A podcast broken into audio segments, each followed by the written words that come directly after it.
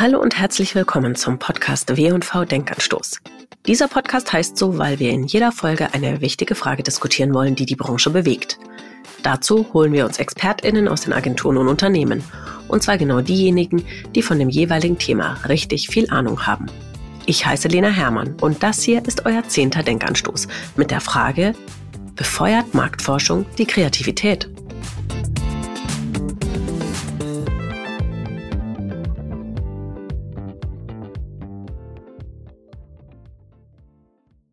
Heute habe ich mir eine Frau eingeladen, die das Thema Marktforschung hierzulande quasi revolutioniert hat. Mit CW hat sie eine Marktforschung gegründet, die Umfragen komplett digital erhebt und dann quasi in Echtzeit ausspielt. Herzlich willkommen, die Gründerin und Geschäftsführerin von CW, Janina Mütze. Hallo, ich freue mich dabei zu sein. Ja, schön, dass du da bist. Janina, gleich zu Anfang, für wie kreativ hältst du dich selbst? Hm. Die Frage hätte ich früher wahrscheinlich immer beantwortet mit nicht so kreativ, weil ich in Kunst gar nicht so gut war. Aber jetzt bin ich ja Unternehmerin seit sieben Jahren und ja, ich denke, man kann auch sagen, wir sind relativ erfolgreich unterwegs und ich finde, dass Unternehmertum sehr viel mit Kreativität zu tun hat. Es viel um Probleme erkennen, Probleme lösen geht, nicht stehen bleiben, Ideen kommen lassen, entwickeln lassen und ja, in die Umsetzung gehen. Das hat schon alles mit Kreativität zu tun. Von daher würde ich heute sagen, ähm, würde ich mich schon für etwas kreativ einschätzen. Gleichzeitig ist Marktforschung natürlich ein Bereich, der sich sehr auf Fakten und Daten fokussiert. Würdest du dich gleichzeitig auch als Zahlenmensch beschreiben? Ja, das auf jeden Fall. Das hatte ich schon immer, dass ich gerne auf Zahlen und Fakten geschaut habe dass mir es aber auch immer schon wichtig war, die Herkunft von Zahlen zu kennen, zu wissen, woher kommen sie, wie sind sie entstanden, was können sie aussagen, was können sie nicht aussagen. Ja, also so ein verantwortungsvoller Umgang mit Daten, ich glaube, den hatte ich schon immer gepaart mit einem politischen Interesse, gesellschaftlichen Interesse. Es gibt sicherlich noch zahlenaffinere Menschen, die sich Tag ein, Tag aus nur mit Zahlen beschäftigen im Job. Ich, ähm, ich freue mich, wenn ich die Zahlen irgendwie wirkungsgerecht einsetzen kann. Jetzt wollen wir heute darüber sprechen, ob Daten, Zahlen, ob Marktforschung die Kreativität, natürlich gerade die Kreativität der Werbeagenturen, der Marketingkampagnen unterbindet oder stört. Die Kritik gibt's ja immer wieder auch aus zumindest Teilen der Branche, hauptsächlich natürlich von den Kreativen äh, der Branche. Würdest du das unterschreiben oder hast du da eher was dagegen zu setzen? Ich würde nicht unterschreiben, dass Kreativität unterbunden wird durch Zahlen, Daten. Im Gegenteil, ich glaube, dass wir mit dem richtigen Einsatz von Daten, mit dem richtigen Wissen über meine Zielgruppe, über Wünsche, Bedürfnisse, Veränderungen im Markt, in meinen Zielgruppen, wenn wir das als Basis haben, also diese erweiterte Informationsbasis, dann haben wir die Möglichkeit, unsere Kreativität viel mehr zu hebeln, weil wir einen ganz anderen Informationsschatz haben, der eben auch auf unsere Kreativität einwirkt. Aber das ist, glaube ich, das, was ich vorhin mit ja, dem richtigen Umgang mit Zahlen gemeint habe. Also ich glaube, ähm, wir diskutieren diese Frage viel zu oft in so einer Schwarz-Weiß-Logik. Entweder man achtet nur auf Zahlen oder man macht alles rein aus Intuition. Aber am Ende geht es ja genau um den richtigen Einsatz von beidem. Und ich glaube wirklich fest daran, dass ein guter Umgang mit Zahlen und Informationen über die eigenen Zielgruppen, über die eigenen Potenziale der Produkte einem wirklich Kreativität hebeln kann. Jetzt gibt es ja ganz unterschiedliche Zeitpunkte, an denen Marktforschung in eine Marketingkampagne hinein oder dazukommen kann. Gerade wie du es erwähnt hast, man kann am Anfang ansetzen und erstmal versuchen, seine Zielgruppe zu erkennen. Man kann aber natürlich auch eine Kampagne entwickeln und dann testen, nachdem sie schon draußen ist. Was glaubst du wäre in einer idealen Marketingwelt der Punkt, an dem Marktforschung aktiv werden kann und auch wirklich ihren Beitrag leisten kann, ohne eben ja der Kreativität zu sehr ins, ins Handwerk zu pushen. Also wir messen mit Civer ja fortlaufend rund um die Uhr und dementsprechend habe ich natürlich auch äh, die Einschätzung, dass das sinnvoll ist, Messungen zu einem sehr frühen Zeitpunkt zu starten und sie dann aber nicht quasi als einen Punktschätzer dort verweilen zu lassen, sondern die Messung mitzunehmen und eben fortlaufend auch zu gucken, gibt es eine Veränderung? Wenn ja, wo entsteht sie und woher könnte die stammen? Also welche Effekte habe ich vielleicht auch durch mein eigenes Handeln? In der Zusammenarbeit mit unseren Kunden freut es mich natürlich dann auch entsprechend immer, wenn wir sehr, sehr früh reinkommen. Das Schöne an der Marktforschung ist ja, dass wir bei all unseren Kunden wirklich sehr, sehr nah rankommen und nah dran sind, was die eigentlichen Problemstellungen angeht. Also egal, ob es um den Launch eines neuen Produktes geht oder um, ja, vielleicht so ein bisschen dieses, was wir aktuell sehr häufig mitkriegen, dem fehlenden Bewusstsein, dem fehlenden Wissen über die eigene Zielgruppe. Viele unserer Kunden kennen ihre Produkte und sind seit Jahrzehnten Profi im Herstellen von egal welchen Konsum Konsumgütern in, und Profis in ihrer Branche, was, was, was das Material, was die Produkte angeht, aber sie kennen ihre Kunden nicht mehr das ist tatsächlich etwas, wo, wo, es uns sehr viel Spaß macht, da mit reinzugehen und ja wirklich auch den Transformationsprozess unserer Kunden zu begleiten. Und ich habe nochmal, weil das mal so als Kritik mitschwingt, ich habe nicht das Gefühl, dass wir da Kreativität unterbinden. Ich glaube, wir, wir bieten eher eine Hilfestellung, auch eine Diskussion, auch eine unternehmensinterne Diskussion mit Fakten anzureichern und Meinungen und Intuitionen, was man aus diesen Informationen macht, gibt es dann darauf basierend ja immer noch da werden auch die unterschiedlichsten Entscheidungen getroffen mit Blick auf die Zukunft. Aber ich glaube, gut ist, dass man gleiches Verständnis von dem Status quo erstmal hat. Und auch da kann Marktforschung natürlich helfen.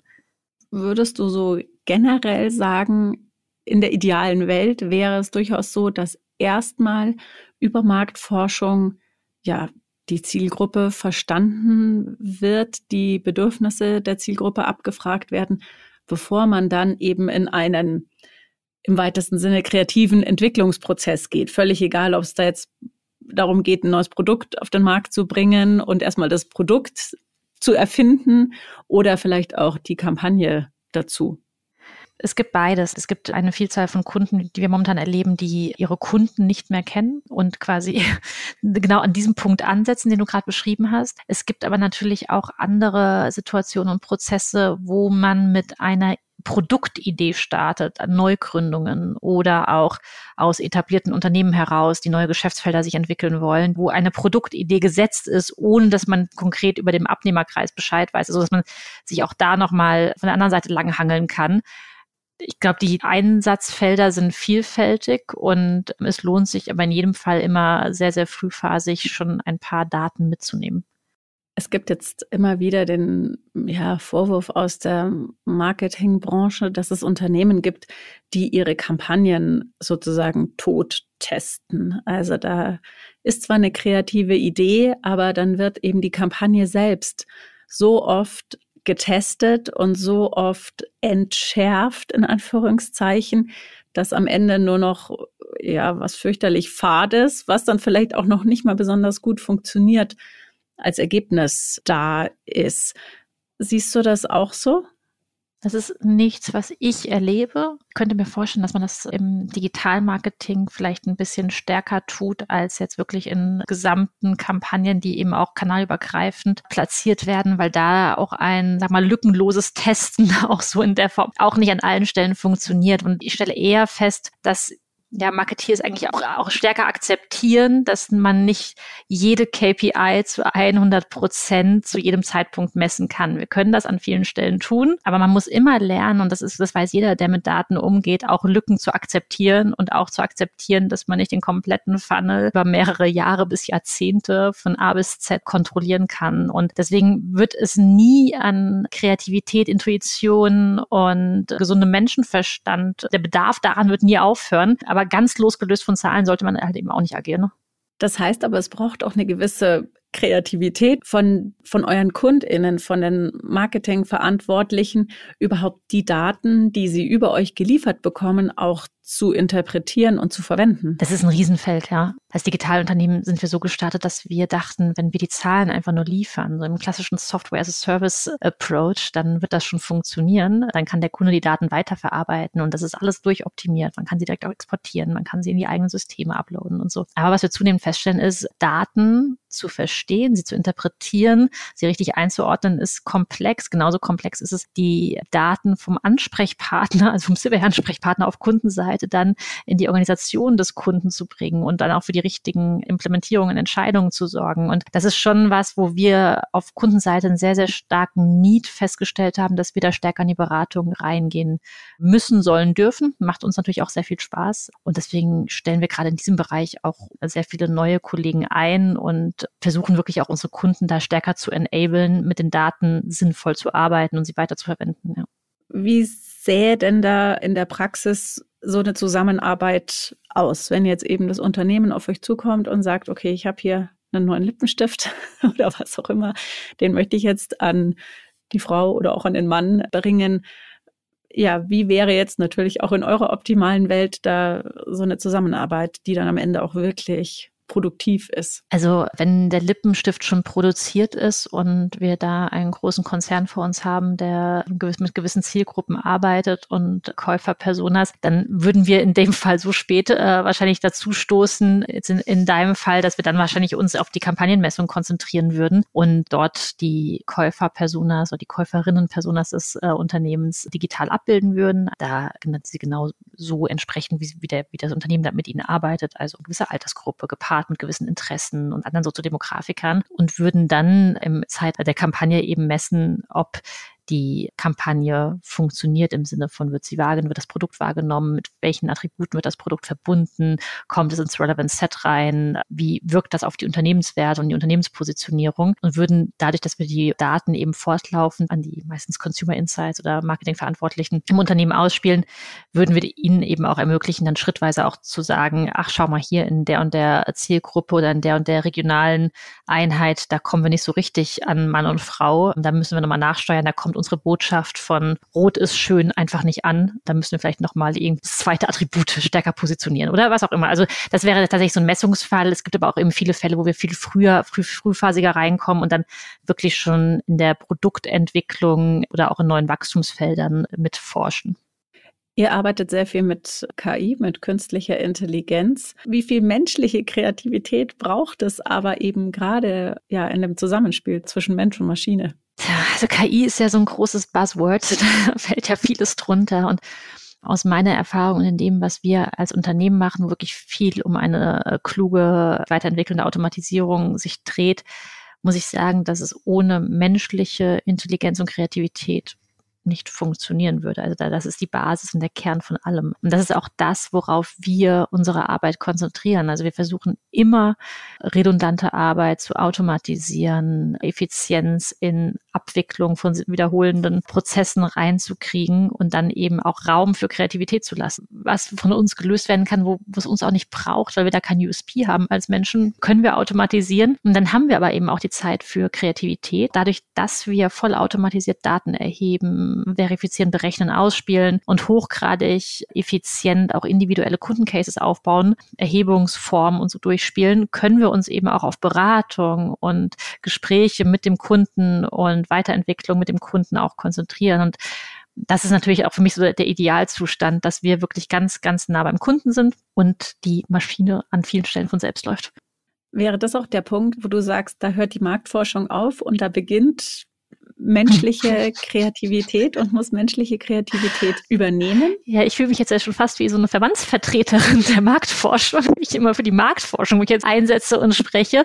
Ich glaube wirklich, dass also ohne Kreativität würde Marktforschung nicht funktionieren, weil also ich ich habe Kunden aus allen Branchen, also äh, angefangen in der Politik, von der Meinungsforschung, mit verschiedensten Bereichen, über Pharmakunden, Automotive, Telco, FMCG. Ähm, also jeder Kunde hat andere Bedürfnisse, die Produkte sind anders und jedes Mal müssen unsere Kolleginnen und wir uns einfach immer wieder reinarbeiten und es würde rein über die Maschine ja nicht funktionieren. Da ist einfach auch menschliches Know-how vonnöten und Kreativität und ein, ich, ich nenne das jetzt immer so mütterlich Mitdenken, ähm, aber das ist schon irgendwie Teil des ganzen Geschäftsmodells. Ja.